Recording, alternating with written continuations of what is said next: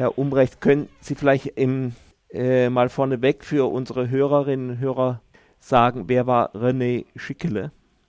Oh, das ist aber eine schwierige Frage. René Schickele ist im Elsass geboren, ich will erst mal sagen, 1883.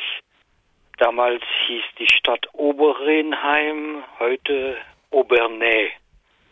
Also etwas nördlich, glaube ich, westnördlich von Celestat oder 25 Kilometer südwestlich von Straßburg. Er ist äh, geboren von einer Franzö streng französische Mutter, die äh, es nie geschafft hat, wollte nicht Deutsch lernen und eines alemannischen Vaters. Diesen doppelten Ursprung kennzeichnet ihn sehr. Er sagte, meine, meine Wurzeln sind mein Schicksal.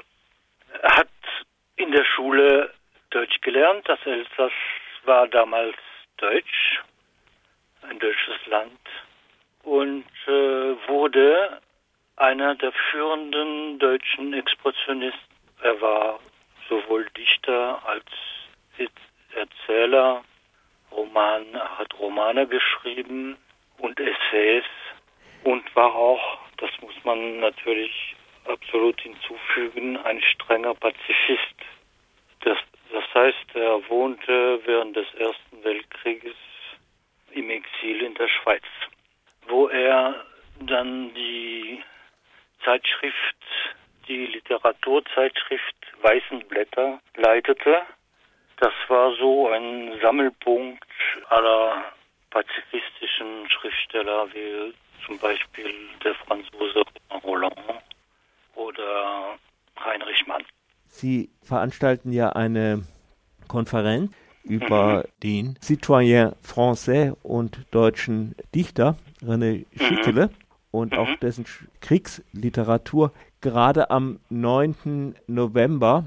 Das ist mhm. Der Tag, also ich meine, heute ist es natürlich geprägt durch die Novemberpogrome, aber was es Elsass betrifft, ist es ja auch der Tag, in dem der deutsche Kaiser abdanken musste, wo es Revolution gab. Einem Zusammenhang, mhm. dass Sie gerade den 9. November, zwei Tage vor genau. dem 100. Jahrestag des Kriegsendes gewählt haben? Genau, es gibt zwei, äh, wie soll ich sagen, zwei Anlässe für diese Konferenz. Der erste war das den 50. Jahrestag der Gründung der René Schickele Gesellschaft im Elsass, also 68. Und der zweite Anlass ist natürlich der 9. November selbst. Wir machen die Konferenz am 9. November, also 100 Jahre nachher. Es geht natürlich in der Konferenz um die Novemberrevolution und die Proklamation, die doppelte Proklamation der Republik durch Scheidemann von der SPD und durch Karl Liebknecht für die Spartakisten.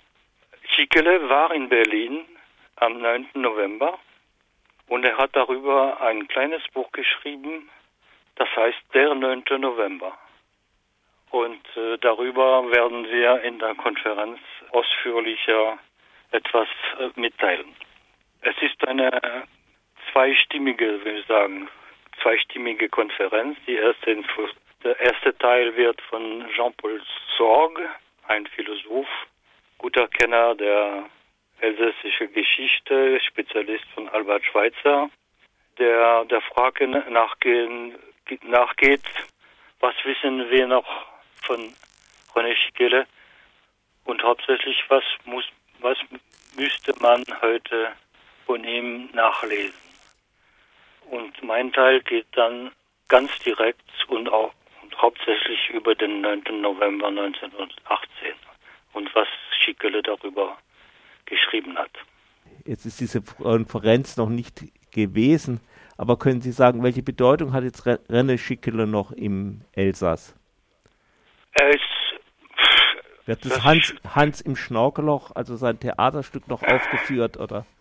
Nee, nee, das wurde, wurde einmal im Elsass aufgeführt in Straßburg und seit, seit Jahren nicht. Nee, ich würde sagen, er ist für uns jedenfalls zum, zum Wiederentdecken. Zum Wiederentdecken. Und hauptsächlich wegen dieser doppelten die er dauernd befürwortet hat. Wenn Sie zum Beispiel in Badenweiler spazieren gehen, gibt es einen Schickele-Brunnen, da gibt es einen Satz von Casimir Edschmidt, der sagt, sein Herz druckt die Liebe und die Weisheit zweier Völker. Und insofern finden, finden wir, dass es heute wichtig ist, wieder, da, wie soll ich das sagen, wieder anzuknüpfen. Das, das, wieder, das wieder aufzunehmen. Oder auch einfach Oder wieder zu entdecken. Verstärkt, verstärkt aufzunehmen und wieder zu entdecken. Leider gibt es kaum französischen Übersetzungen von René Schickele. Da gibt es noch ein, ein ganz, ganz riesiges Programm von, von Übersetzungen, die man tun müsste.